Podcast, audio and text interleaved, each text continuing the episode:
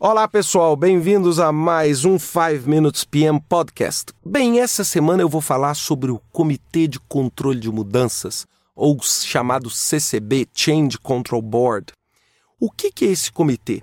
Todo projeto, ele deve ter, além da figura do gerente de projeto, ele deve ter um, um pequeno comitê, que é o comitê de decisões desse projeto. Ou seja, é, é como assim uma empresa tem o seu quadro executivo e tem o seu conselho de administração, o CCB é o conselho. Ou seja, o CCB, entre aspas, é a instância máxima de decisão num projeto. É? Ou seja, o CCB controla o gerente de projeto que controla os projetos. Não é? Ou seja, todo e qualquer decisão que esteja fora da decisão e da alçada do gerente de projeto é para ser tomada por esse comitê. É, aí é óbvio, uma, uma das primeiras perguntas que todo mundo vai fazer é quem participa desse CCB? Então, a dica que eu vou dar para vocês ao pensar nesse comitê é o seguinte: primeiro, esse comitê é um comitê formalizado. Igual quando você identifica o gerente, você tem que identificar quem é o comitê.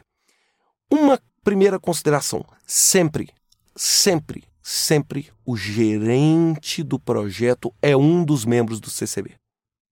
Fortemente desejável que o patrocinador seja o segundo membro do CCB. E os outros membros desse comitê vão ser os membros que têm poder de decisão. Vou dar um exemplo aqui.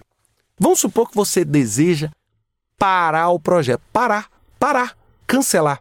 Ou trocar um fornecedor estratégico. Ou resolver adiar o projeto três meses. Ou adiar o projeto uma semana o comitê de controle de mudanças tem que ter esse poder.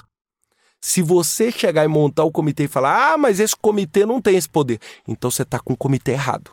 Você está escolhendo as pessoas erradas. Ou seja, é um grupo que não só deve, como tem que ter empowerment para tomar a decisão. Eu já publiquei um podcast sobre tomada de decisão e eu volto a frisar, ou seja, uma das coisas que mais mata um projeto é a ausência da tomada de decisão. Nem é tomar a decisão errada, é simplesmente não tomar a decisão. É? Então, ou seja, esse comitê é um comitê que vai estar ali com quatro pessoas, cinco pessoas. Aliás, não faz um comitê também com 40 pessoas, mas um comitê que vai ter quatro, cinco pessoas que vão ter o empower. Ou seja, se esse é um projeto que envolve muito a parte financeira e é preciso, então, ó, então vamos colocar a pessoa que tem autoridade sobre a parte financeira nesse comitê.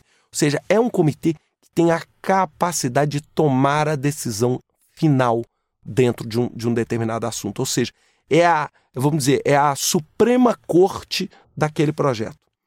E esse comitê, ele vai se reunir periodicamente. É, e, e, eu vou, vou, dar aqui uma dica. Eu, eu, fico muito preocupado em dar essas regrinhas para vocês, mas vou dar uma dica para vocês pensarem. Usualmente, o CCB faz uma reunião periódica. Como que eu calculo se é, o CCB deve se reunir semanalmente, mensalmente, quinzenalmente? É? O que, que nós vamos fazer? Nós vamos pegar a duração do projeto e vamos dividir por 10. Se esta divisão por 10, esse resultado, for menor do que um dia, a reunião de CCB deve ser diária. Se esta divisão por 10 for maior do que um mês, essa reunião deve ser mensal. Se ela tiver entre um dia e um mês, ela deve ser o resultado da divisão. Vamos dar alguns exemplos aqui bobos. O meu projeto dura 120 dias, aproximadamente. Quatro meses, 120 dias. 120 dividido por 10, 12 dias. Então, 12 dias arredondando. Então, eu vou fazer uma reunião de CCB assim: semana sim, semana não. Ou seja, de duas em duas semanas. Ou seja, eu estou aproximadamente a cada 10% do projeto.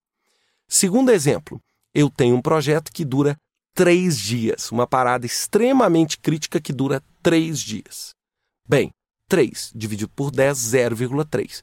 Poxa, 0,3 é menor do que um dia. Então, esse projeto vai ter três reuniões de CCB: dia 1, dia 2 e dia 3.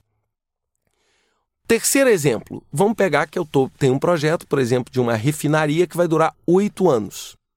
Então, oito anos dividido por 10 dá 0,8 de um ano, que é maior do que um mês. Então a reunião vai ser mensal. Por que, que a gente fala que nunca deve durar menos de um dia ou mais de um mês? Mais de um mês, um mês é muito tempo. Então, se demorar mais de um mês, você corre de perder a rastreabilidade no processo decisório. E se for menos de um, de, de um dia, pô, então o CCB vai ter que entrar para o projeto.